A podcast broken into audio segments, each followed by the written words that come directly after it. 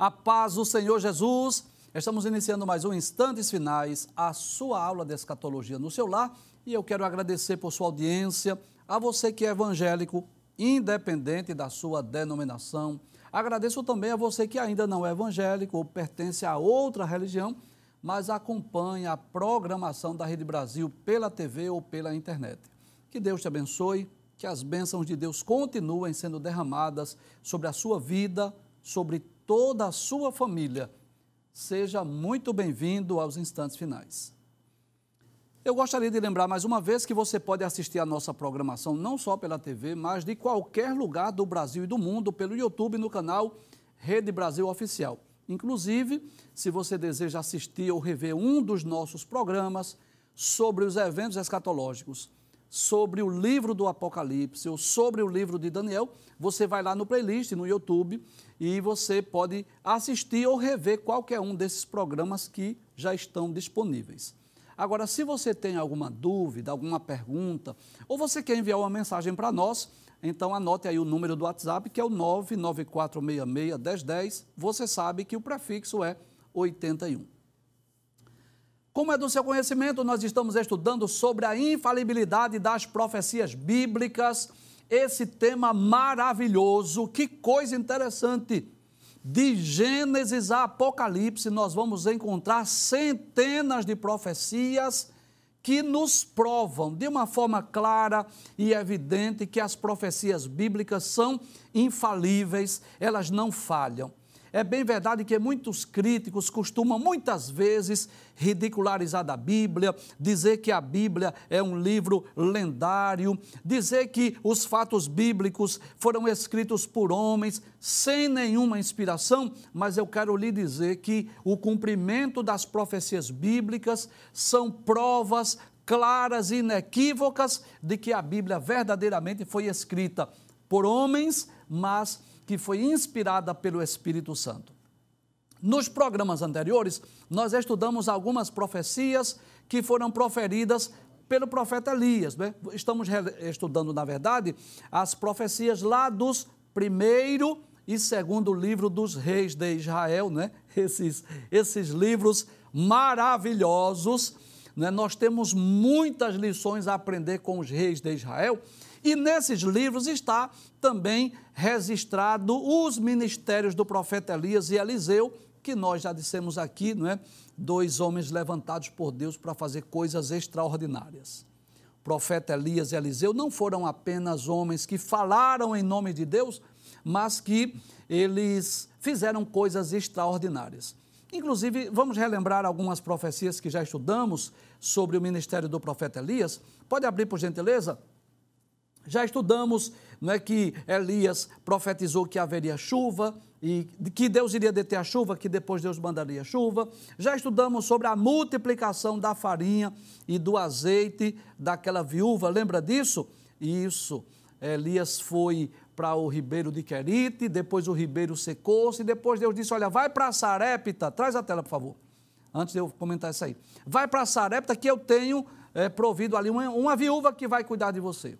E Elias chegou ali e pediu água, a viúva cedeu água para Elias, depois ele pediu um bolo, né, um pão para comer, estava faminto.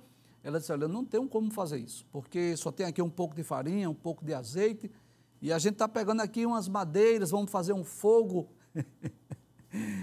Nós vamos fazer a última refeição, comer e morrer. Mas Elias disse: Faça primeiro para mim e depois você vai fazer para você e seu filho. E eu quero lhe dizer que nem vai faltar farinha nem azeite. e Deus fez um milagre, multiplicou, nem faltou farinha, nem faltou azeite, até que Deus mandou chuva.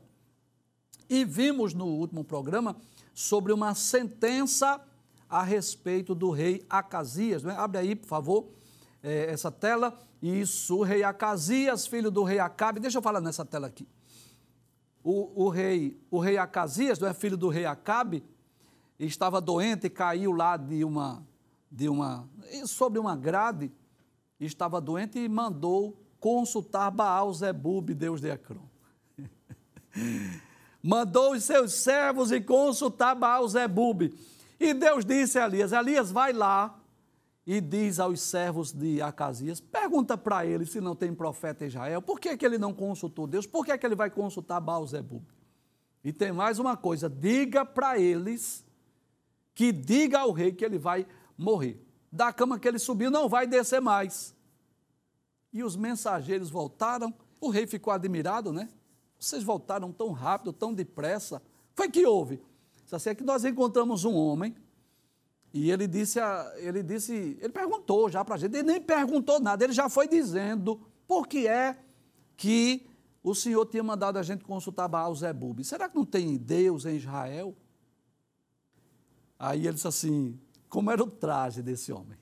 Como é que ele estava vestido? E quando os servos descreveram né, que ele estava é, de uma forma simples, com um cinto de couro, com um, roupas com vestes de couro de camelo, aí ele disse, é Elias o tisbita. Tem mais uma coisa, ele disse que o senhor ia morrer, que dessa cama o senhor não vai descer mais. E o rei Acasias, em vez de chorar, se humilhar, né, buscar a presença de Deus, mandou lá aqueles capitães, dois grupos de 51 homens, um capitão com 50 homens, foram lá buscar Elias com arrogância. E o que acontece? Elias disse: Eu sou homem de Deus que, fa, que caia fogo do céu e consuma tu e teus 50, e aconteceu que morreram 102 homens. E o rei Acasias mandou outro grupo de 50 homens com um capitão, só que esse capitão ele foi sábio. Esse capitão não foi arrogante. ele chegou se humilhando, homem de Deus. Né? Nós já ouvimos, nós já sabemos o que foi que houve com aqueles dois grupos de 51 homens. Tenha misericórdia de nós.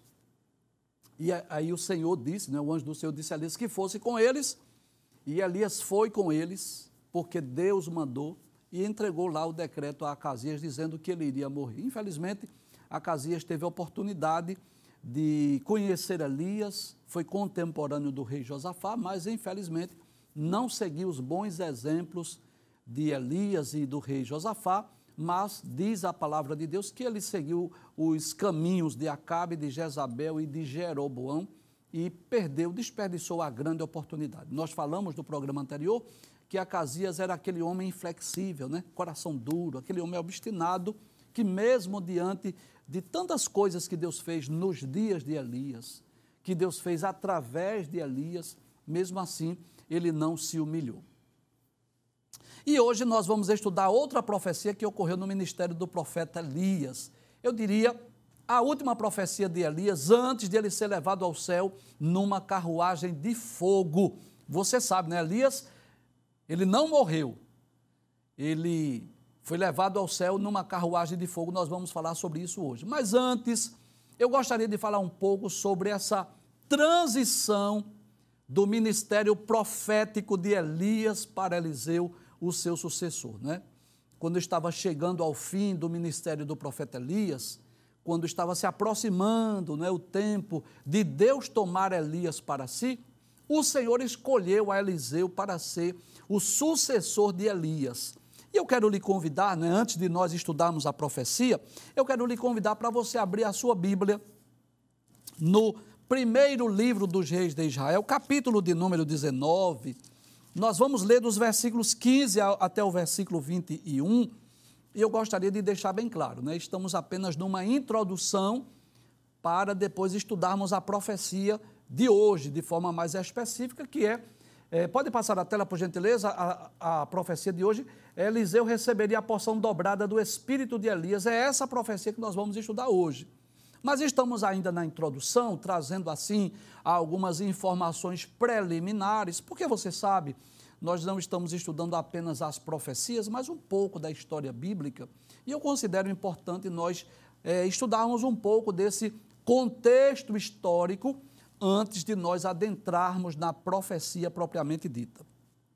Então, nós vamos ver nesse texto, primeiro livro dos Reis, capítulo 19, versículos 15 a 21, que foi Deus quem escolheu Eliseu para ser o sucessor de Elias. Diz assim a palavra de Deus. E o Senhor lhe disse, é Deus dizendo a Elias: Vai e volta pelo teu caminho para o deserto de Damasco, vem e unge Azael, so, rei sobre a Síria. Que coisa maravilhosa! Elias foi usado por Deus para ungir Azael, rei da Síria. Ora, a Síria não era um, uma, uma nação gentia ou gentílica? Sim, mas Deus é soberano. E Deus usou Elias para ungir o rei da Síria. Mas não só isso. Também a Jeú, filho de Ninse, ungirás rei de Israel, e também Eliseu, filho de Safate, lá de Abel Meolá, ungirás profeta em teu lugar. Então Elias sabia muito bem que estava chegando o final do seu ministério e que Deus já havia escolhido Eliseu, lá de Abel Meolá, filho de Safate, para ser o seu sucessor. Vamos falar um pouco hoje sobre as escolas dos profetas que havia naquela época. É, então Deus disse que ele iria ungir é, um de seus, do, dos filhos dos profetas, não é? lá de Abel Meolá, ungirá em seu lugar. E no versículo 19 diz assim: Partiu, pois, Elias dali e achou Eliseu, filho de Safate, que andava lavrando com doze juntas de bois diante dele. Ou seja, Eliseu era agricultor, estava trabalhando na terra, estava arando a terra com doze juntas de boi, e ele estava com a duodécima. Elias passou por ele e lançou a capa de sobre ele. Então, esse lançar a capa era um convite, era um chamado, era um sinal que Deus estava escolhendo Eliseu para ser o sucessor de Elias. Quando Elias lança a capa, glória a Deus. Eliseu entendeu que ali havia um chamado, que é, havia uma escolha para que ele fosse suceder Elias. Então o que ele fez? Então deixou ele os bois e correu após Elias e disse: Deixa-me beijar a meu pai e minha mãe, e então seguirei. Deixa eu me despedir dos meus pais. Não deixa eu sair assim sem, sem me despedir deles. E ele lhe disse: Vai e volta. Como que diz? Volta rápido. Vai se despedir do teu pai e da tua mãe, volta rápido. Porque que tenho eu feito? Eu tenho te chamado, eu tenho te escolhido para você me seguir. Voltou, pois, de atrás dele, tomou uma junta de bois e os matou. Eliseu fez um churrasco e com os aparelhos dos bois cozeu carnes e as deu ao povo e comeram. Fez um banquete, uma festa de despedida.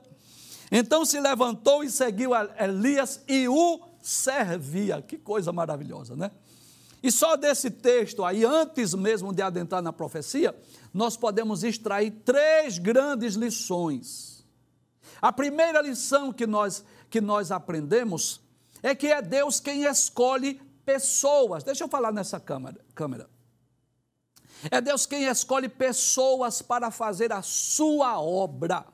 Desde os tempos antigos, desde os tempos do, do Antigo Testamento, que é Deus quem chama pessoas, que é Deus quem capacita seres humanos falhos para fazer a obra de Deus. Foi Deus quem escolheu reis, profetas, juízes, sacerdotes no Antigo Testamento. No Novo Testamento, né, o Senhor escolhe uns para apóstolos, outros para profetas, outros para evangelistas, outros para pastores, outros para doutores, enfim. É Deus quem chama, é Deus quem vocaciona. É Deus quem escolhe pessoas para trabalhar na sua obra. Uma outra lição que nós podemos aprender é que Deus chama pessoas ocupadas para trabalhar na sua obra. Nós encontramos na Bíblia diversos exemplos. Eu poderia falar de Moisés, que foi escolhido quando estava cuidando das ovelhas de Jetro, seu sogro, seu sogro. Eu poderia falar de Davi, que foi chamado, foi escolhido quando estava no campo cuidando das ovelhas do seu pai. Eu poderia falar de Samuel, que foi chamado quando estava servindo a Eli. Eu poderia falar de Mateus, que foi chamado por Jesus quando estava lá na alfândega, lá na coletoria. Eu poderia citar o exemplo daqueles quatro pescadores, Pedro, André, Tiago e João, que eram pescadores. Dois deles estavam lavando as redes e dois deles estavam consertando as redes, quando foram chamados, escolhidos para serem apóstolos. Então, Deus ou o próprio Cristo chama pessoas que estejam ocupadas, que estejam trabalhando na sua obra, fazendo alguma coisa em prol do, do reino de Deus ou desempenhando as suas atividades profissionais. Outra lição que nós podemos aprender nesse, nesse chamado ou nessa escolha de Eliseu para ser o sucessor de Elias é que antes de Eliseu ser profeta, antes de Eliseu substituir Elias, antes de Deus começar a fazer milagres através do profeta Eliseu, Eliseu aprendeu a ser servo.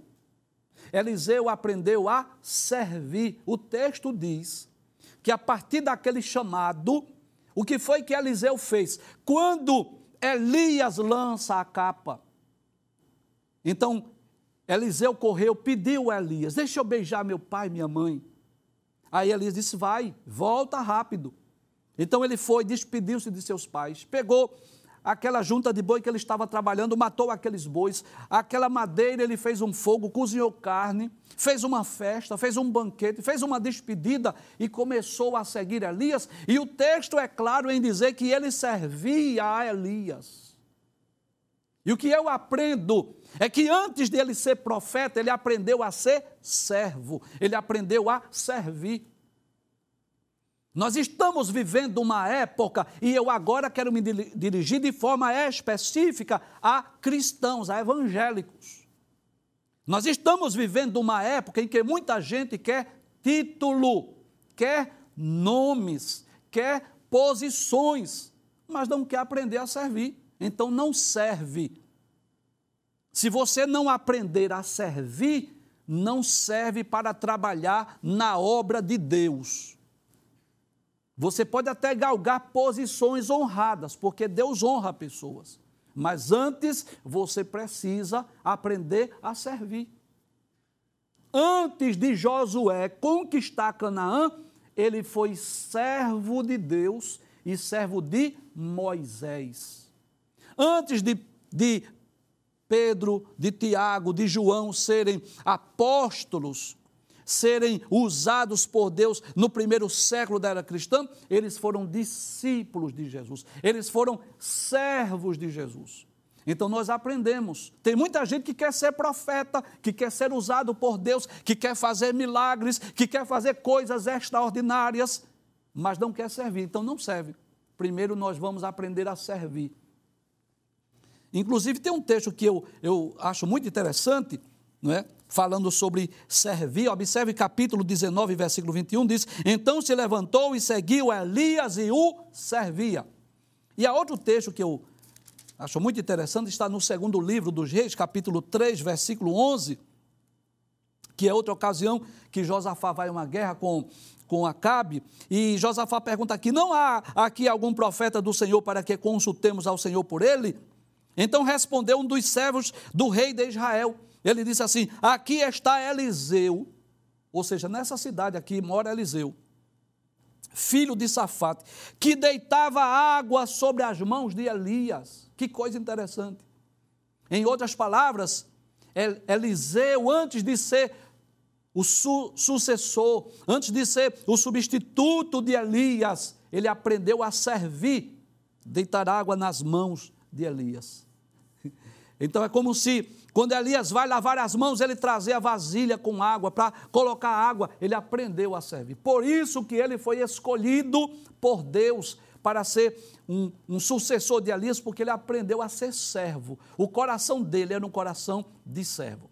Mas vamos, a, agora que nós já vimos o contexto, nós que já vimos o contexto histórico dessa transição, vamos estudar a profecia? Abre a tela, por gentileza. O programa de hoje nós vamos estudar esse assunto maravilhoso. Eliseu receberia porção dobrada do espírito de Elias. O que significa essa, essa profecia, esse pedido de Eliseu? Eu quero receber a porção dobrada do teu espírito. O que é que significa? Nós vamos estudar sobre isso. Então, capítulo 2, versículo 1 diz assim: Sucedeu, pois, que, havendo o Senhor de elevar a Elias no redemoinho ao céu, Elias partiu com Eliseu de Gilgal então, Deus disse, abre a tela por gentileza, Deus já avisou Elias. Elias foi um dos homens que teve o privilégio, Elias e Enoque, lá do Antigo Testamento, esses dois servos de Deus tiveram o privilégio de não experimentarem a morte. Que coisa interessante. Deus achou por bem tomar para si Enoque e Elias, levá-lo para o céu. Eles foram levados ao céu sem experimentar a morte. E Deus disse isso a Elias. E Elias sabia que estava chegando o final do seu ministério e estava sendo assessorado, acompanhado ali por Eliseu e tomou a iniciativa de ir para Gilgal. Elias toma a iniciativa de passar em algumas cidades onde haviam as escolas de profetas. E o que eram as escolas de profetas? Eram escolas onde os servos de Deus, eles estavam ali aprendendo as escrituras, aprendendo com os servos de Deus, com os profetas, aprendendo a servir a Deus. Eram jovens, eram pessoas que desejavam ser profetas, que desejavam aprender mais sobre Deus, sobre a Bíblia. Estavam ali aprendendo, estavam ali servindo. E Elias, antes de ser tomado por Deus, antes de ser levado ao céu, ele vai passando em algumas cidades, em algumas regiões onde havia essas escolas de profeta. É como se fosse uma espécie de uma despedida. É como se ele fosse passando ali naquelas escolas de profeta para se despedir daquele grupo de profetas, porque ele sabia que estava chegando o dia de ele ser levado ao céu, de ele ser tomado para Deus. Passe o texto, por gentileza. Versículo 2. Aí ele disse a Eliseu: Fica-te aqui, porque o Senhor me enviou a Betel. Eu vou lá em Betel, você fica aqui. Era uma espécie de uma prova, de um teste. Aí Eliseu disse assim: Olha, vive o Senhor e vive a tua alma que te não deixarei. Não, você vai para Betel? Eu vou contigo. Eu estou para te servir. Eu vou te acompanhar nessa jornada. Passa o texto, por gentileza. E então os filhos dos profetas que estavam em Betel, ou seja, havia uma escola de profetas em Betel, saíram a Eliseu e lhe disseram, chegaram para Eliseu e disseram assim, olha, tu sabes que o Senhor hoje tomará o teu Senhor por cima da tua cabeça? Tu está sabendo disso? Deus já te revelou, que coisa interessante. Os filhos dos profetas lá de Betel já sabiam disso. Deus irá tomar Elias. Eles disseram a Eliseu. E Eliseu disse: Também eu bem sei, calai-vos. Que coisa interessante. Traz a tela, por gentileza. Observe: Deus já havia revelado a Elias, Deus já havia revelado a Eliseu e já havia revelado aos filhos dos profetas que estavam lá em Betel. E eu já disse aqui que, embora Deus não tenha a obrigação de nos dizer nada, porque Ele é Senhor, Ele é soberano, Deus não precisa dar satisfação a ninguém, mas como um pai, Deus nos revela o futuro, Deus diz o que vai fazer, ou às vezes Deus diz o que vai acontecer, que são duas coisas diferentes, você sabe disso, né? Se você é um telespectador assíduo dos instantes finais, você sabe disso que eu já expliquei aqui, que existem dois aspectos da profecia. Às vezes Deus anuncia apenas o que vai acontecer. Eis que virá uma grande fome sobre a terra. Deus está apenas anunciando. Mas às vezes Deus diz assim: Eis que eu farei vir sobre a terra uma grande fome. Então Deus está anunciando o que ele vai fazer. São dois aspectos diferentes. Então, tem profecia que Deus apenas anuncia o que vai acontecer e tem profecia que Deus anuncia o que ele vai fazer. Mas de uma forma ou de outra, Deus está sempre falando. Né? Deus não nos oculta as coisas. Deus tem prazer de nos revelar. E você sabe disso, que ainda hoje Deus continua falando, né? Você sabe. Que o que terminou, o que findou-se, o que acabou, foi o ministério profético daqueles digamos assim, daquele modelo do Antigo Testamento. Jesus deixou isso bem claro, que os profetas duraram até João. Os profetas duraram até João, ou seja, aquele ministério profético com aquelas características do Antigo Testamento, onde haviam aquelas escolas de profetas, onde os profetas eram consultados, onde os profetas eram chamados de videntes, onde as pessoas iam consultar os profetas e levavam presentes. Esse ministério acabou. Mas Deus continua hoje falando através do dom de profecia. Isso está muito claro nas páginas da Bíblia. Você lê o Novo Testamento, principalmente o livro de Atos dos Apóstolos, você vai saber disso, você vai perceber que Deus continua falando através do, do dom de profecia. Então Deus já havia revelado a Elias, Deus já havia revelado a Eliseu e Deus já havia revelado também aos filhos dos profetas que estavam em Betel. Passe a tela, por gentileza, versículo de número 4. Aí ele disse assim: olha, depois que ele passou em Betel, disse assim: fica-te aqui, fica aqui em Betel, porque o Senhor me enviou a Jericó. Deus disse a mim agora que eu vou lá em Jericó. Era outro teste para Eliseu. Mas Eliseu disse assim: Vive o Senhor e vive a tua alma. Isso era uma expressão comum do povo hebreu, dos tempos do Antigo Testamento. Vive o Senhor e vive a tua alma, que te não deixarei. Elias, para onde tu fores, eu irei. Eu vou te acompanhar. Traz a tela. Se eu fui chamado, Elias, para te servir, eu vou te acompanhar. Era para vir para Betel, viemos. É para ir para Jericó, eu vou com, contigo, Elias. Eu vou te acompanhar. Passa o texto, por gentileza, por gentileza. E então os filhos dos profetas que estavam em Jericó, olha aí, chegaram lá em Jericó agora. Outra escola dos profetas. Aquele culto, vamos dizer assim, de despedida. Che os filhos dos profetas lá de Jericó chegaram a Eliseu e lhe disseram a mesma coisa que lhe disseram lá em Betel. Sabes que o Senhor hoje tomará o teu Senhor por cima da tua cabeça? Tu está sabendo disso, Eliseu? Que Deus vai tomar Elias para si, que ele será trasladado, que ele será arrebatado? A eles também eu sei, calai-vos. Olha, fica quieto aí, eu estou sabendo. Deus já me revelou, Deus já me disse. Né? E eu imagino como estava o coração de Eliseu como estava o coração dos filhos dos profetas, saber que aquele era o último dia de Elias na terra, entre eles. Passe a tela, por gentileza. Versículo 6.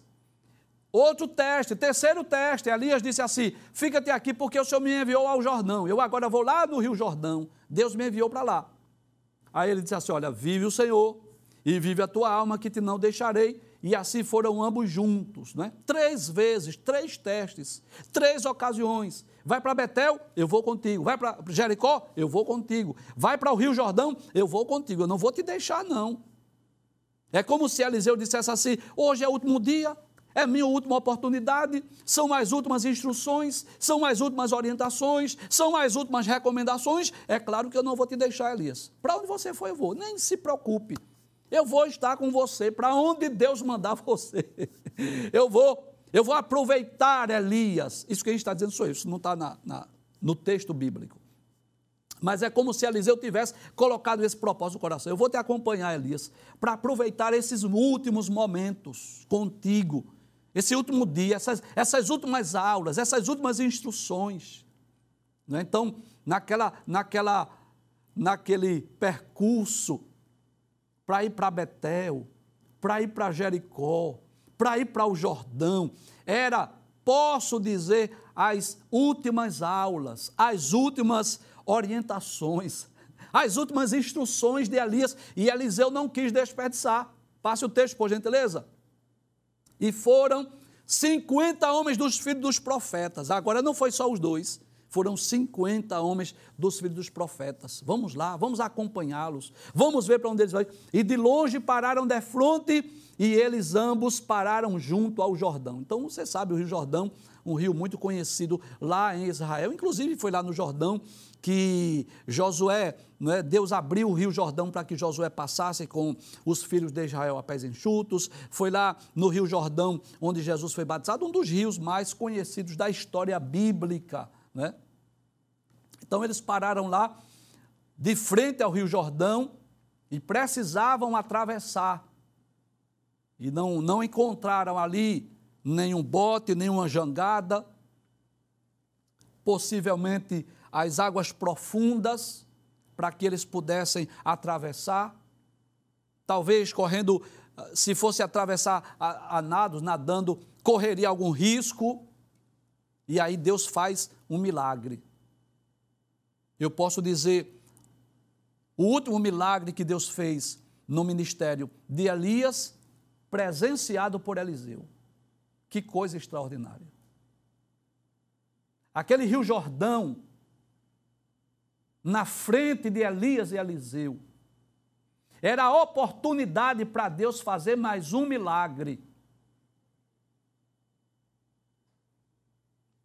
Às vezes, os empecilhos, os obstáculos que estão à nossa frente, que nós, às vezes, como seres humanos e falhos que somos, a gente só pensa em dificuldade, meu Deus, e agora? O Rio Jordão diante de nós. É a oportunidade do milagre. É a oportunidade de Deus agir, de, de obter experiência.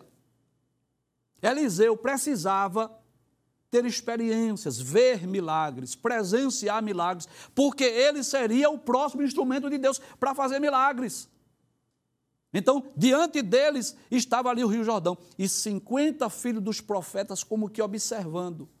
Saber o que vai acontecer, eles têm que atravessar, mas não tem nenhum bote, nenhuma jangada. E aí, o que é que vão fazer? Abre a tela, por gentileza. Versículo 8.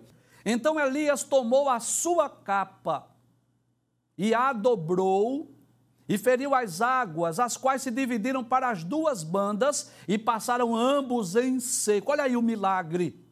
Olha Deus mais uma vez agindo. Para Elias era um milagre, o último milagre do seu ministério. Para Eliseu era a oportunidade de presenciar, de ver as águas do Rio Jordão se abrindo. O mesmo Deus que outrora abriu as águas do rio do Mar Vermelho, o mesmo Deus que abriu as águas do rio Jordão para que eh, Josué passasse com os hebreus a pés enxutos no ato da conquista da terra de Canaã, mais uma vez, Deus é especialista em abrir águas, em abrir o mar, em abrir rios, em abrir caminhos onde nós não conseguimos vê-los.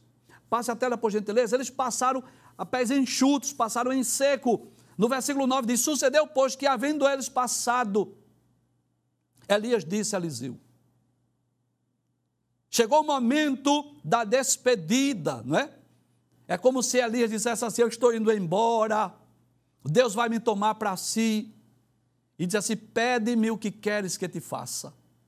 Antes de eu ser tomado, antes de eu ser levado, o que é que você quer, Eliseu? Peça o que você quiser. E ele disse: Peço-te que haja porção dobrada de teu espírito sobre mim.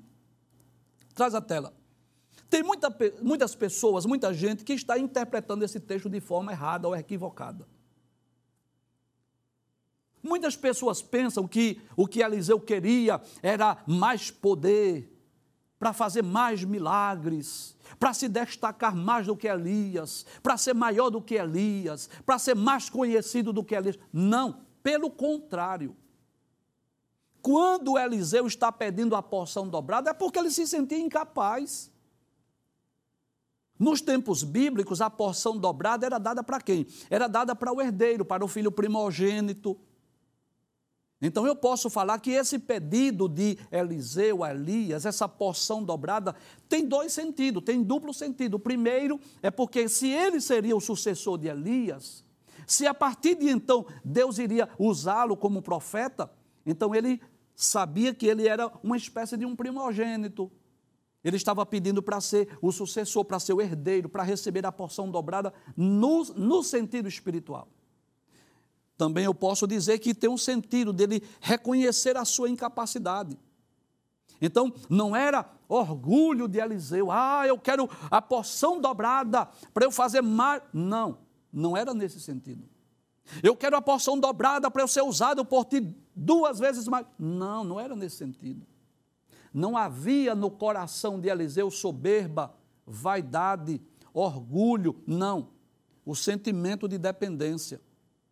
É como se Eliseu reconhecesse que ele era incapaz de substituir Elias. Ele disse assim: Olha, eu quero uma porção dobrada como que diz assim, para te substituir, para ser o teu sucessor, o teu substituto, eu quero receber uma porção dobrada, porque eu reconheço que eu não tenho capacidade.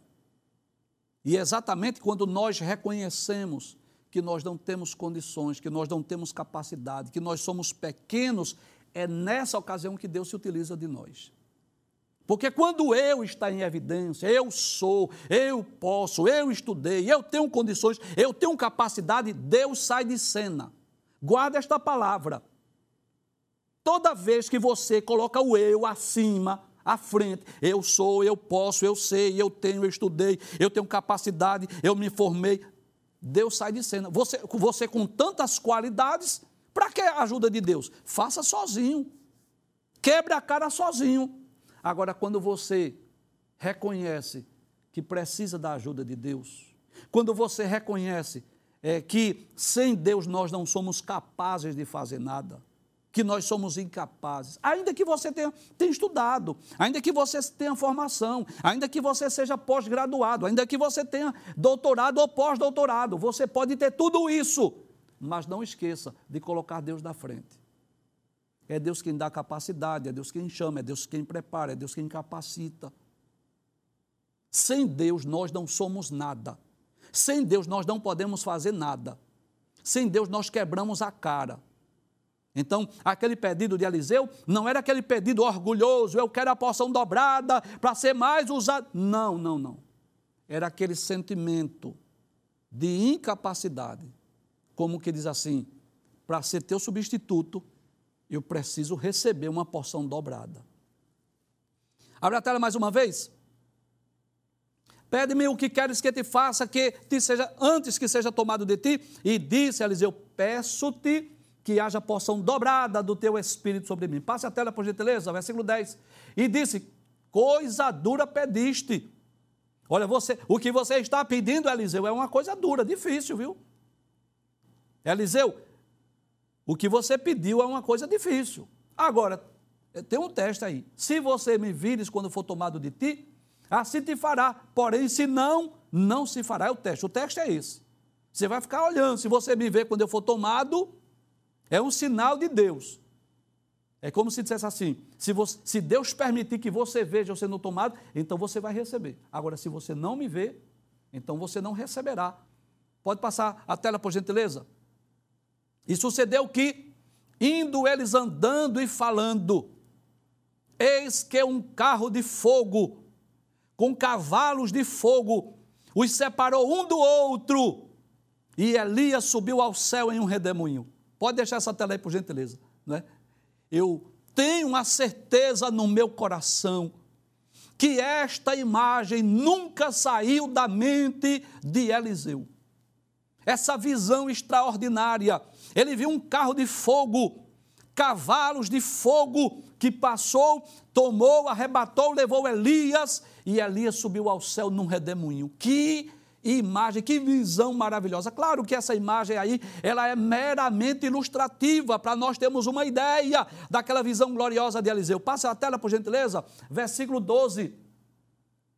Aí diz assim: O que vendo Eliseu clamou: Meu pai, meu pai, carros de Israel e seus cavaleiros, glória a Deus. Então, essa expressão de surpresa foi uma expressão de admiração meu pai, meu pai, carros de Israel e seus cavaleiros. Aí diz o texto: e nunca mais o viu. E tomando das suas vestes, as rasgou em duas partes. Então, Eliseu rasgou as, as vestes. Você sabe, traz a tela por gentileza, quando o hebreu rasga as vestes, isso é um sinal de tristeza, de quebrantamento ou de arrependimento. Como ele não tinha pecado, não era arrependimento, era de tristeza. Era como se ele dissesse: Meu Deus, o meu amigo, o meu mestre foi embora.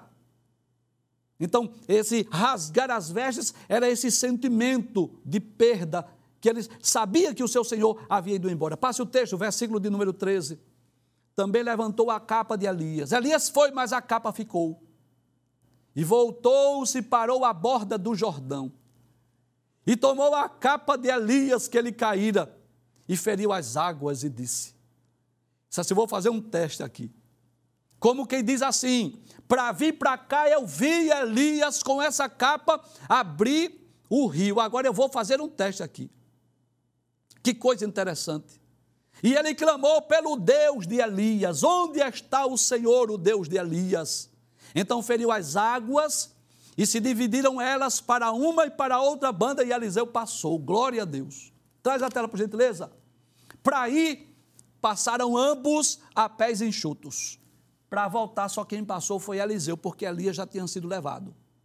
Deus abriu o Jordão duas vezes nessa ocasião, né? Abriu outras, mas nessa ocasião duas. Uma para passar os dois, Elias e Eliseu, e a outra para passar somente o profeta Eliseu. Passe a tela, por gentileza.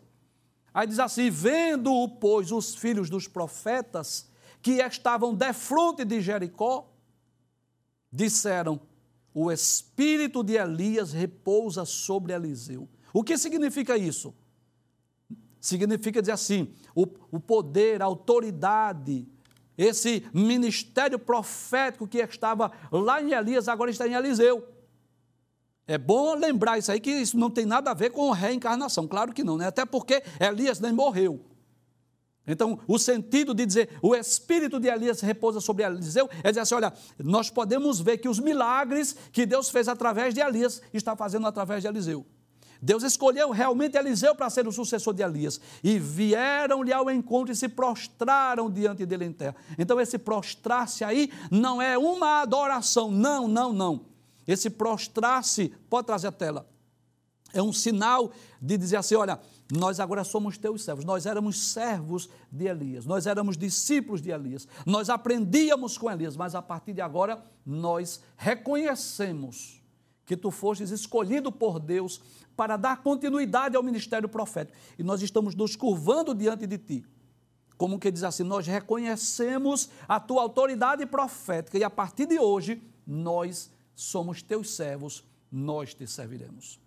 Então nós podemos entender que a partir de então Deus realizou grandes milagres através de Eliseu. Não vai dar tempo nós lermos tudo, mas passa a tela só para nós relembrarmos aí, abre aí os milagres de Deus através de Eliseu. Então, Deus abriu as águas do Rio Jordão, sarou as águas de Jericó, é, Eliseu amaldiçoou 42 jovens que foram mortos por duas ursas, providenciou água para três reis e seus exércitos, multiplicou o azeite da viúva, ressuscitou o filho da sunamita. Pode passar a tela?